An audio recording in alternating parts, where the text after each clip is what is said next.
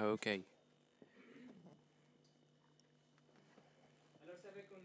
It is with great joy that I invite you to open your Bibles to John chapter 1. We're going to open our Bibles in John chapter 1 as an introduction. John chapter 1. We don't take for granted the privilege of getting together every Sunday to and study the Word of God. But there is something special to do uh, on Christmas Eve today and tomorrow when the whole world is confronted to the story of a baby on a manger. Mm. Christians, atheists, world religions, and even those that are antagonistic to Christianity must answer the question what is Christmas? As year after year, images and songs and decorations everywhere confront all of us to the reality of the one event that even split time in two BC and AD. In fact, a uh, 2021 study uh, by Lifeway Research found that 91% of adults in the US celebrate Christ- uh, Christmas, including 82% of those that have no religious affiliation. However, only 22% of people in general can retell the story uh, accurately, and among evangelicals, only 46% say to be able to explain it. Which means that the vast majority of people on the planet celebrate uh, a, a Christian holiday without any Christ in it, without really understanding the unmatched event that happened 2,000 years ago in that first Noel when the eternal God condescendingly entered his creation.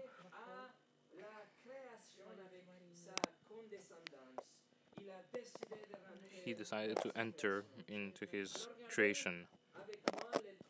So look at the first three verses of John uh, of uh, John chapter one, John one verses one through three. In the beginning was the Word, and the Word was with God, and the Word was God. And the, he was in the beginning with God, and all things came into being through him. And apart from him, nothing came into being that was that has come into being. The word, referring to the second person of the Trinity, was there in the beginning with God. And in fact, John writes that the Word was uh, God, uh, the Creator, uh, the one of whom we read in Genesis chapter uh, in Genesis chapter one, that said, "Let there be light." But then look at the first part of verse 14. Uh, John 1, verse 14, and the Word became flesh and dwelt among us. This is Christmas, the first Noel. The young pregnant mother, Bethlehem, the angels and shepherds, the bright star, the innkeeper and the manger and the magi. All, the, all those wonderful elements that we sing about, that we see in decorations and lights, and even in a wrapping paper, are exactly that wrapping paper because the gift, the central figure in Christmas and in history itself, is Jesus Christ, God the Creator, who became flesh and dwelt among us.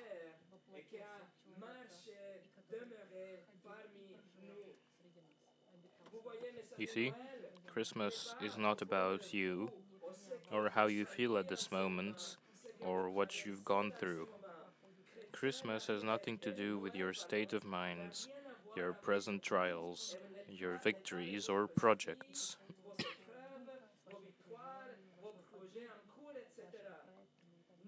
Christmas is infinitely bigger than your life. It is um, astronomically greater than your health. It is monumentally more important than any celebration because it has to do with the creator of all things that that chose to enter his creation on the first Noel. Christmas is the celebration of of of God infinitely powerful becoming flesh. That's what we'll look at today. But first, we're going to pray.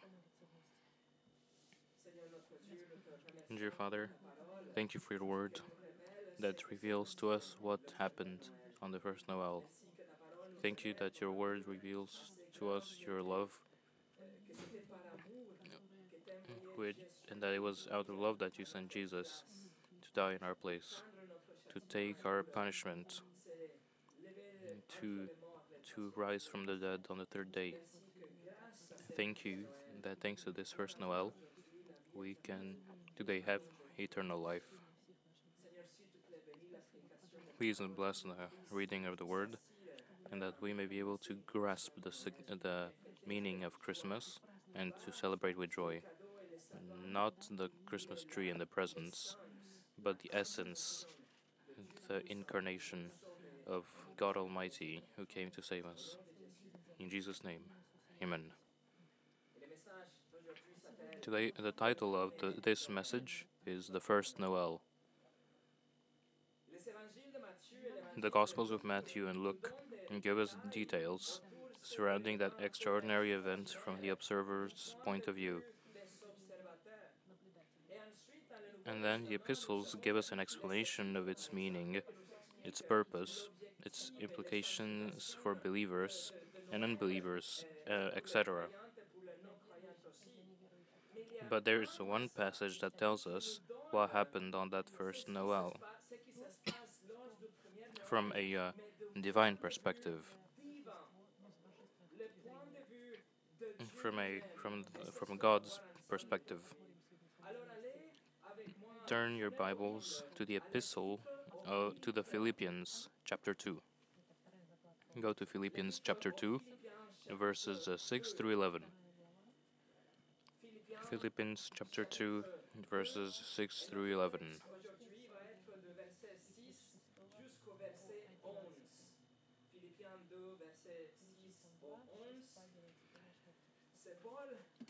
It's Paul who writes, and he writes uh, about Jesus in verse 6. Jesus, um, who, no, who, although existing in the form of God, did not regard equality with God um, a thing to be grasped, but emptied himself by taking the form of a slave, by being made in likeness of men. Being found in appearance as a man, he humbled uh, himself uh, by becoming obedient to the point of death, even death on a cross. Therefore, God also highly exalted him and bestowed on him the name which is above every name, so that at the name of Jesus every knee will bow, of those who are in heaven and on earth and under the earth, and that every tongue will confess that Jesus Christ is Lord, to the glory of God the Father.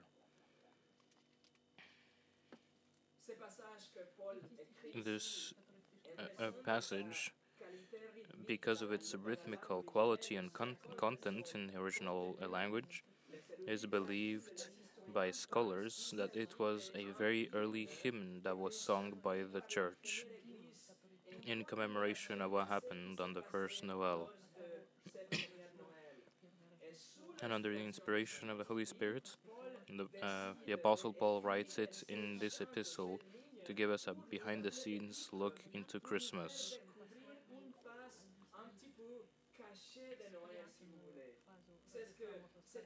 That's why this passage has been called a theological gem, and it has also be, been called a Christological diamond. Let us look then at this diamond from four sides. We're going to look at before Noel, we're going to look at the first Noel, we're going to look at the reason for Noel, and we're going to look at the consequence of Noel. The first point is before Noel. As we read from the, the introductory verses from John, Jesus Christ, the Word, has always and eternally existed. He is fully God, eternal, without beginning, without end, and that is what Paul rephrases in verse 6a.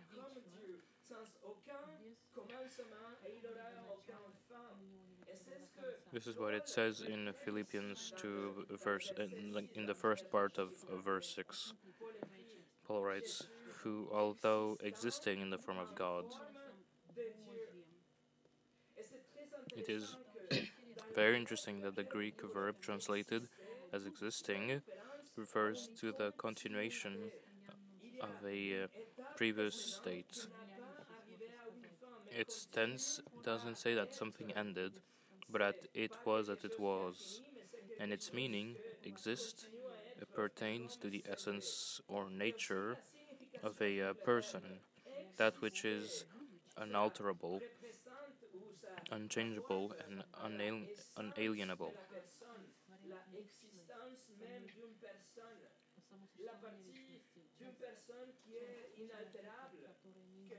He's talking about the essence of a person. In other words, that existence refers to the real you. That would not change even if you were in a castle, a boat, or on the moon. You'll always be you. That's the essence, the part of you that never changes, the essence of a person. Paul writes here that Jesus' essence, his nature that never change and will never change, is in the form of God. Paul writes using the word, um, using a word uh, which appears only two times in the New Testament, and both are here in verse 6 and verse 7. And it is literally an outward manifestation of an internal reality. This means that Jesus' inner nature, his essence, his existence, continues to be the manifestation of God's divine essence. He has the same essence of God that he had um, in eternity past, uh, continues to be the essence, his essence today, Jesus' essence today. So, who was Jesus before before Noel? We already read John's opening verses where he affirms that the Word was uh, with God and was God Himself. But also, listen to these breathtaking affirma- affirmations. In John 8:58, truly, truly, I say to you, before Abraham was, I am. In Colossians 1, verse 15, uh, the Son is the image of the invisible God, the preeminence of all creation. For in him all things were created, both in the heavens and on the earth, visible and invisible, whether thrones or dominions or rulers or authorities, all things have been created through him and for him. Look at Hebrews uh, ver, uh, chapter 1, verse 2. Whom, uh, who, uh, whom appointed the heir of all things, through whom also he made the worlds, who is the radiance of his glory and the exact representation of his nature, and upholds all things by the word of his power. Look at John 17:5. Now, Father, glorify me together with yourself, with the glory which I had with you before the world was, that they may see my glory which you have given me, for you loved me before the foundation of the world. In other words, Jesus has eternally e- existed equal to God in every way. with exactly the same divine attributes. He's glorious, He's eternal, sovereign, omniscient, etc., the creator and sustainer of all things. Everything that makes God be God, Jesus is. That's Jesus before Noel. Please understand that he didn't begin to exist on the first Noel. You and me, we didn't exist before our conception. We had never seen light before our birth. But Jesus has always existed as God and will always stay the same. And it is thanks to him that you were born and you can see light.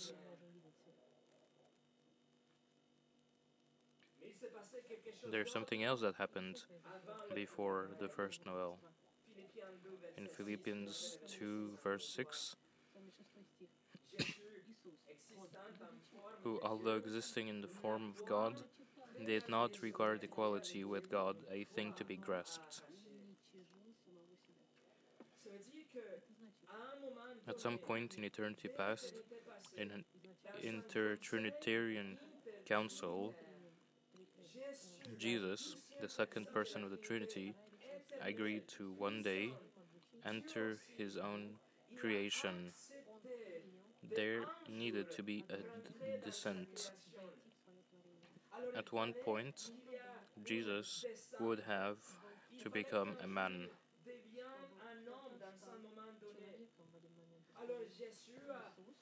So Jesus uh, looked at the equality with God that he had and did not insist in holding on to his divine status. To uh, continue to receive the worship that his divine nature demanded, but agreed to do not hold on to his exact equivalence uh, with God, to his existing um, in the form of God.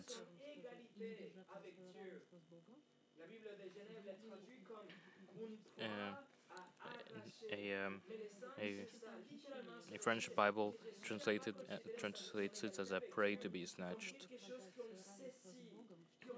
and so it it's it means something that we like take that we catch. In another translation, it says like a treasure to be preserved.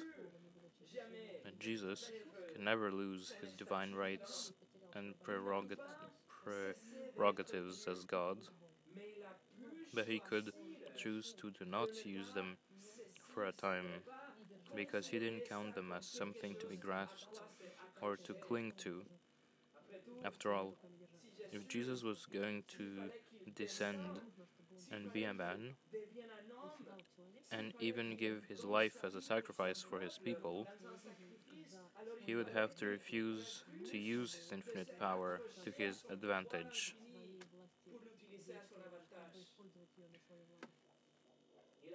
He refused to turn stones into bread when he was very hungry after having fasted for 40 days. But he did use his creative power to feed the 5,000 with new, few fish and bread. He didn't call upon more than 12 legions or 72,000 angels to defend him during his arrestation and many, many other occasions when he could have used his unlimited power, but he did not because it had been determined before Noel.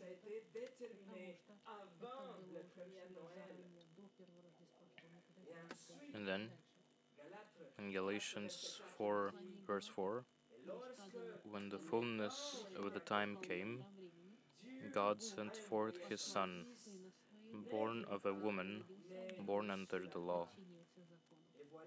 And here is the first Noel. Our second point, the first Noel.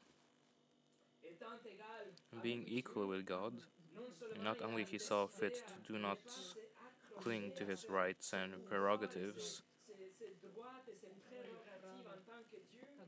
but also in verse 7 it says that he emptied himself by taking the form of a slave, by being made in the likeness of men. The first Noel, Jesus emptied himself or laid aside every advantage, every privilege, every accolade, every glory and divine right. He forsook everything in order to become flesh in the form of an embryo and lived for nine months in the darkness of Mary's womb in the fetal position. He was dependent on the nutrients he received through his mother during uh, her pregnancy. God, uh, God became flesh. But uh, attention, Jesus did not empty himself of his deity. He was never and will never be less than fully God.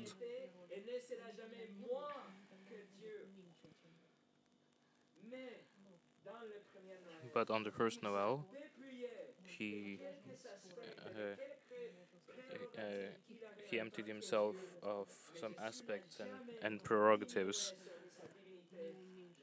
But Jesus never diminished his deity, but surrendered every advantage as God. I give you, I give you five uh, examples. First, Jesus temporarily um, divested himself of his divine glory. He forsook uh, the eternal worship that he had been go- that had been going on in heaven.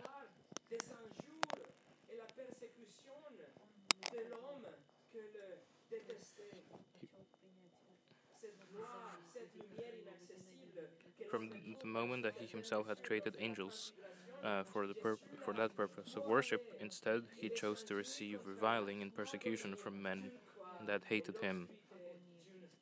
That glory, the unapproachable light that could be seen in some measure at the Transfiguration, Jesus veiled it and exchanged it for the agony of the cross and the darkness of a tomb. Second, Jesus emptied himself from his independent divine authority. He took a position of submission before the Father and declared several times that he was following the will of the Father. Third, Jesus emptied himself of the right to exercise certain attributes. For example, he never stopped being omniscient, but he chose to practice it at specific times and know what was in the hearts of the people.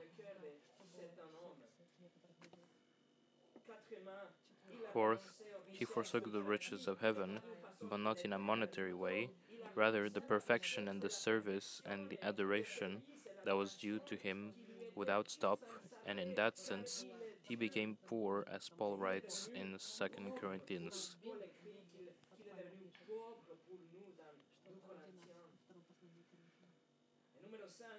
Fifth, Jesus emptied himself of the face to face relationship with the Father. They had been in a perfect relationship from eternity past, but certainly there was a degree of separation, even to the degree of being forsaken by the Father while he was on the cross. The mere prospect of this separation, to become the sole receiver of the Father's wrath, as he bore the sins of his people on the cross, caused, caused him to pray three times for another way, if it was possible. And he uh, even uh, sweat drops of blood in Gethsemane. That first Noel, Jesus emptied himself of these privileges. But, attention, he never ceased to be God, not for one second. From Mary's womb and for the next uh, three decades, he walked on the earth. And today, uh, and today Jesus continues to be God. So, friends, do not let the baby in the manger we see these days be a distraction of who that baby really was. God the Creator condescendingly laying aside some rights in order to rescue you from certain death and hell.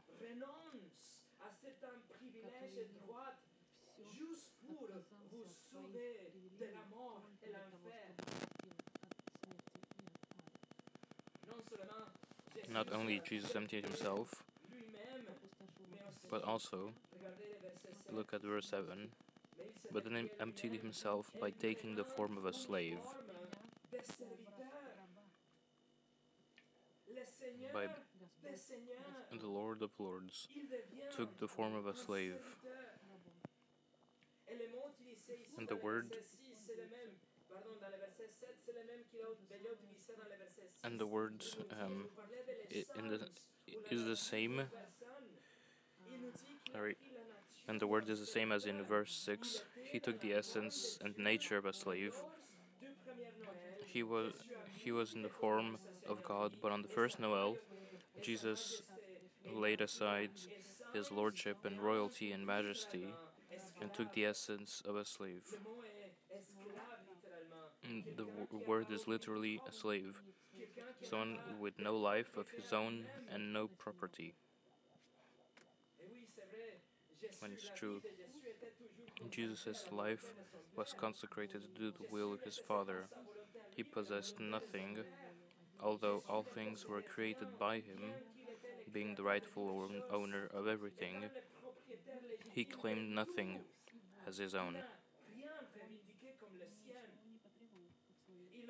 He had no home or possessions. He had to borrow a donkey to ride into Jerusalem.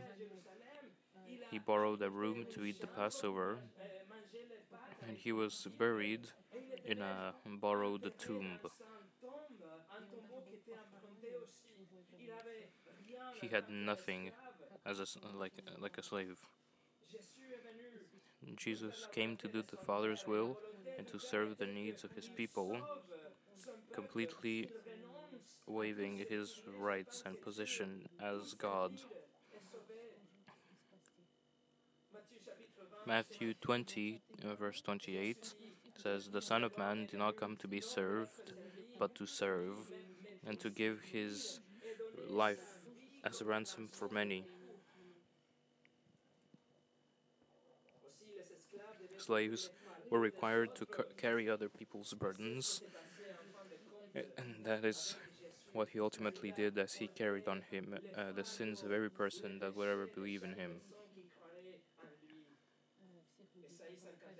In Isaiah 53, verse 6, Yahweh has caused the iniquity of us all to fall on him. Our burden, our sin, carried by Jesus. So the Lord of Lords emptied himself of divine rights. He became a slave and also became a man.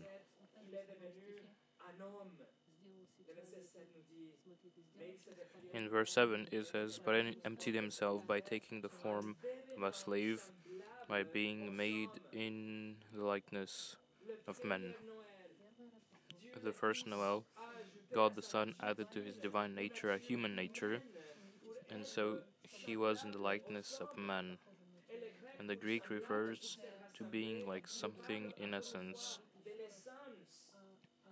Literally, it, it, it means like not similar, not just in appearance, but in reality. Jesus became exactly like any other human being without diminishing his deity and without picking up a corrupted nature. Since he was supernaturally conceived by the Holy Spirit in the Virgin Mary. And so his nature was not corrupted. But Jesus took upon himself all the limitations, frailties, and problems of finite humanity. He was truly a man. He grew weary and tired. He hungered and thirsted. He could feel physical and emotional pain. He cried. He never sinned, and yet was tempted in every possible way. He Jesus lived fundamentally as a man and never tapped into his divine nature for his own benefit.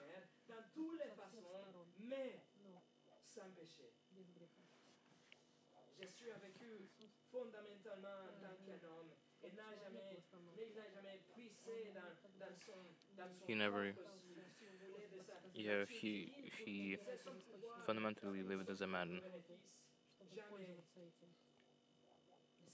Friends, our God walked this earth as a man. And God Almighty uh, became a man and dwelt among us.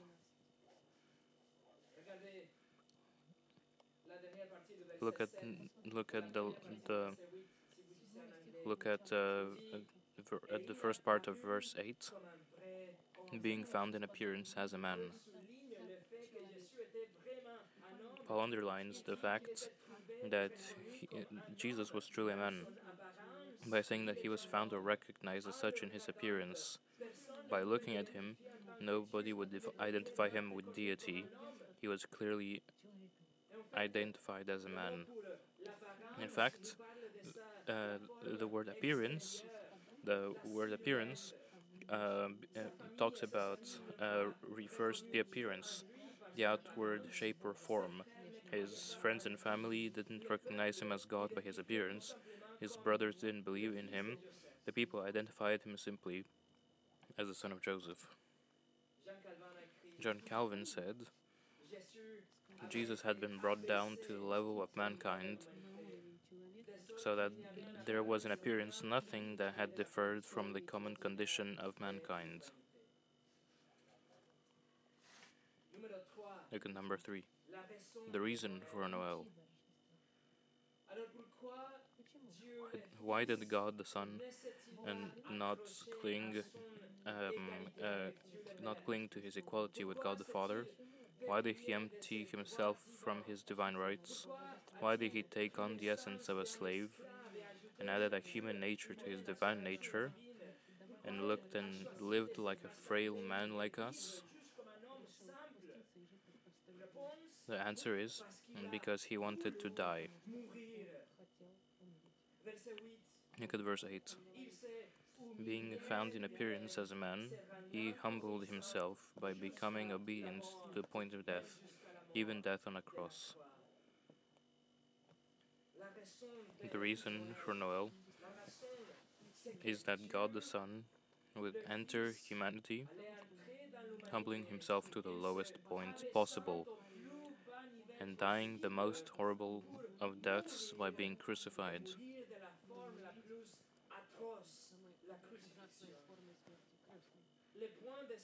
The, uh, the point of, in this verse moves from Jesus' nature and appearance in verse 7 verset 7 à son attitude to now his attitude, that of humility. sa vie de humilité dans le verset 8 rien dans Never in his life did Jesus have a prideful thought or attitude, but he lived as lowly as it is possible, giving his rights as God and even uh, as man at times.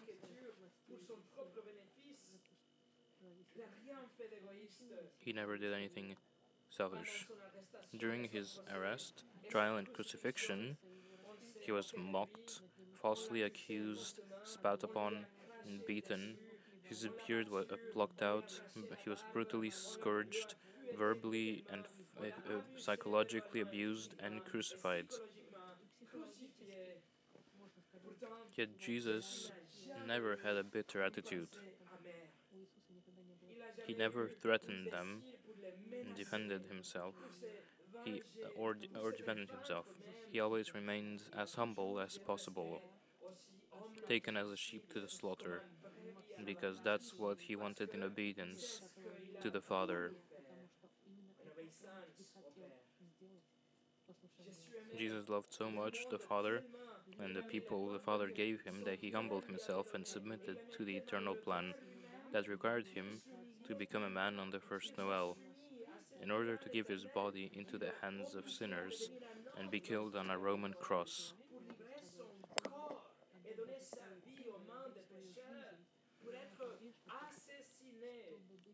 He submitted himself to the point of death. Jean chapitre 10 In John chapter 10, verse 17 um, and 18, for this reason the Father loves me, because I lay down my life so that I may take it again. No one takes it away from me, but from myself I lay it down. I have authority to lay it down, and I have authority to take it up again. This commandment I have received from my Father. Jesus willingly gave his life. He was not forced by the Father. That is why Paul writes that it was in obedience. in no, it wasn't. It wasn't the fault of the Jews or the Romans that he died. No, it was he who gave his life. Um, and Paul writes that he was obedient. So Jesus gave his life in Matthew 26, verse 39. 39, sorry. Uh, Jesus fell on his face and prayed, saying, My Father, if it is possible, let this cup pass from me. Yet not as I will, but as you will. The cup didn't pass from Jesus because it was not possible. There was no other way to redeem his people.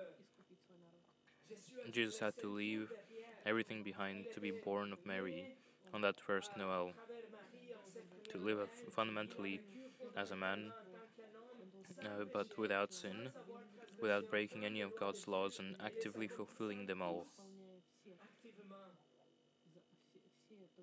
He had to do that so that his perfect life could be credited. Could be credited to you, to us, to every person that will repent and put their faith in him.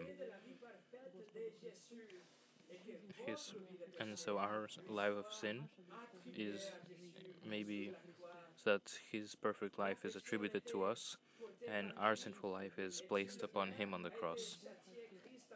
As our sins were laid upon him, God the Father poured his eternal wrath on Christ so that his life and death would be a sacrifice to satisfy God's justice. You see, we have all broken God's commandments, and without Noel, God would have to send each one of us to hell for eternity. But instead, out of love, He gives the world the gift of Jesus, so that every person that appropriates it will not perish, but have eternal life as they repent and believe in Him.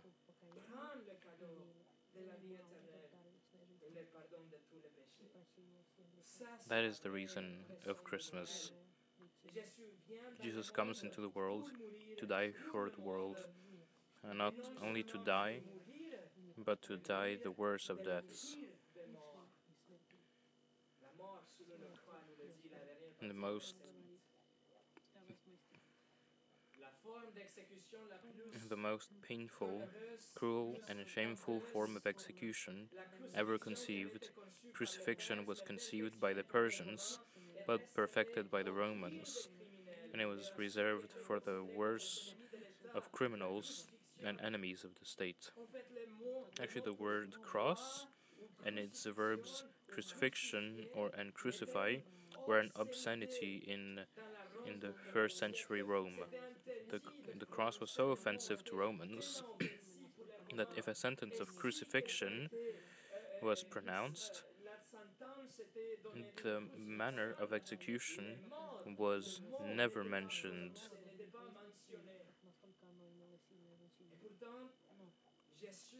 Yet Jesus exchanged a golden throne in heaven for an old rugged cross on earth. But he did not did but he did because it was necessary in order to be cursed according to the law of Moses in Deuteronomy 21. He he had to be cursed on our behalf. in Galatians 3 verse 13, Christ redeemed us from the curse of the law, having become a curse for us. For it is written, Cursed is everyone who hangs on a tree. Crucifixion was the worst death, but it was the only way. As Peter writes in 1 Peter chapter 2 24, he himself bore our sins in his body on the tree, so that having died to sin, we might live to righteousness. Friends, You see, the reason of Christmas is rooted in what Jesus did for us. Regardless of what you feel or don't feel during this season, Christmas is not about you celebrating you and spending time with our loved ones.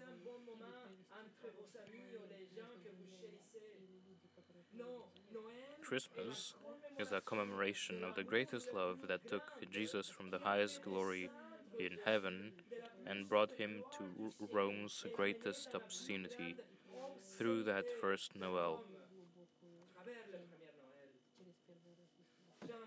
That John um, chapter 15, verse 13 Greater love has no one than this, that one lay down his life for his friends. And it is this love that we celebrate in Christmas. Friends, rich, poor, old, young, married, single, widow, working, unemployed, studying, healthy, sick, recovering, disappointed, satisfied, lonely, with family, during peace, war, inflation, or recession. If you're a Christian, you can celebrate Noel because thanks to Jesus' incarnation, you are forgiven of all your sins and are given heaven as a gift, just as those that have gone before you. Those that are not among us, who are in heaven, they are there because of the first Noel. So now you know what to celebrate. No wonder that night an angel appeared to the shepherds and said in Luke um, chapter 2, verse 10 I bring you good news of great joy, which will be for all the people. For today, in the city of David, there has been born for you a Savior, who is Christ the Lord.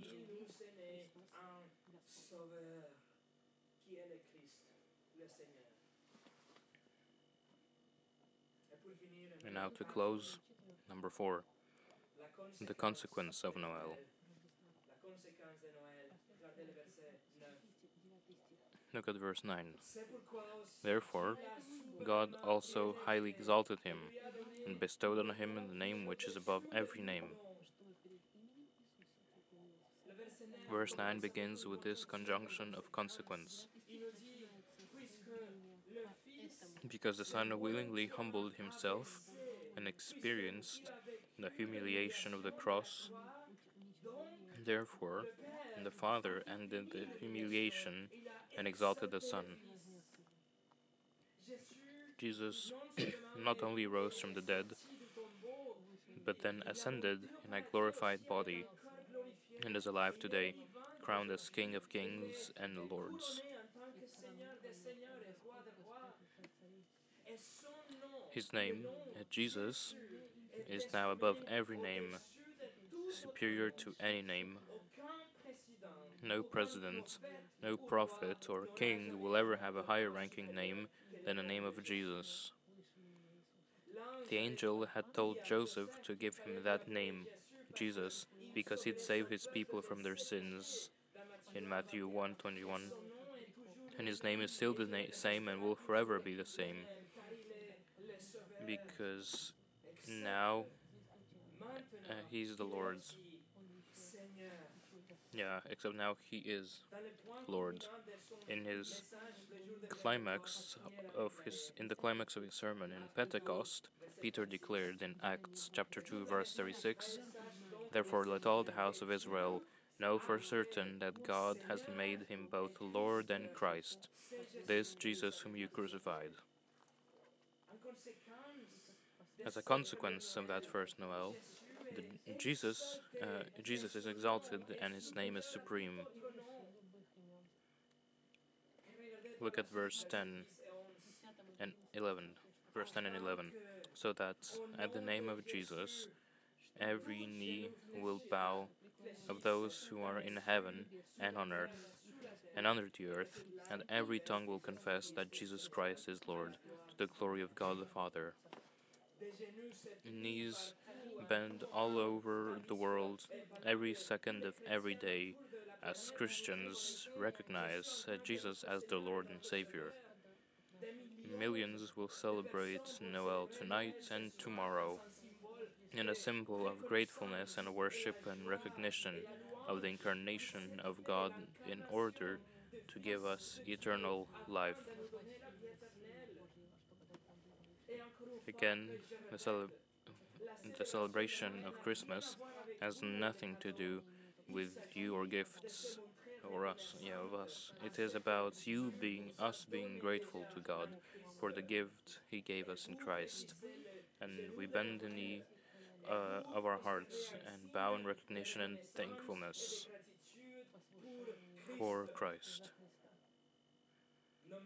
There are many, even Christians, that unfortunately will miss this, and many others will ignore completely this opportunity as memorial. And even others will continue opposing anything and everything that could remind them of God and eternity.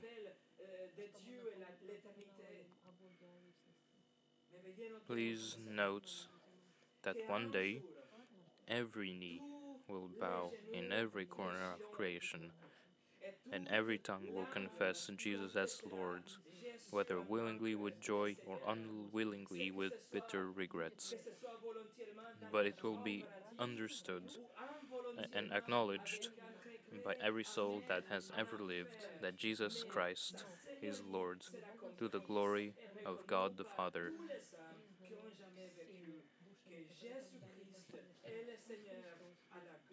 That is because on the first Noel,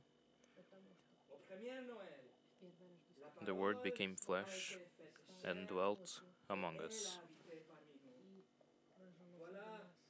Here is what happened on the first Noel, and it's thanks to this that we can have eternal life. Let's pray.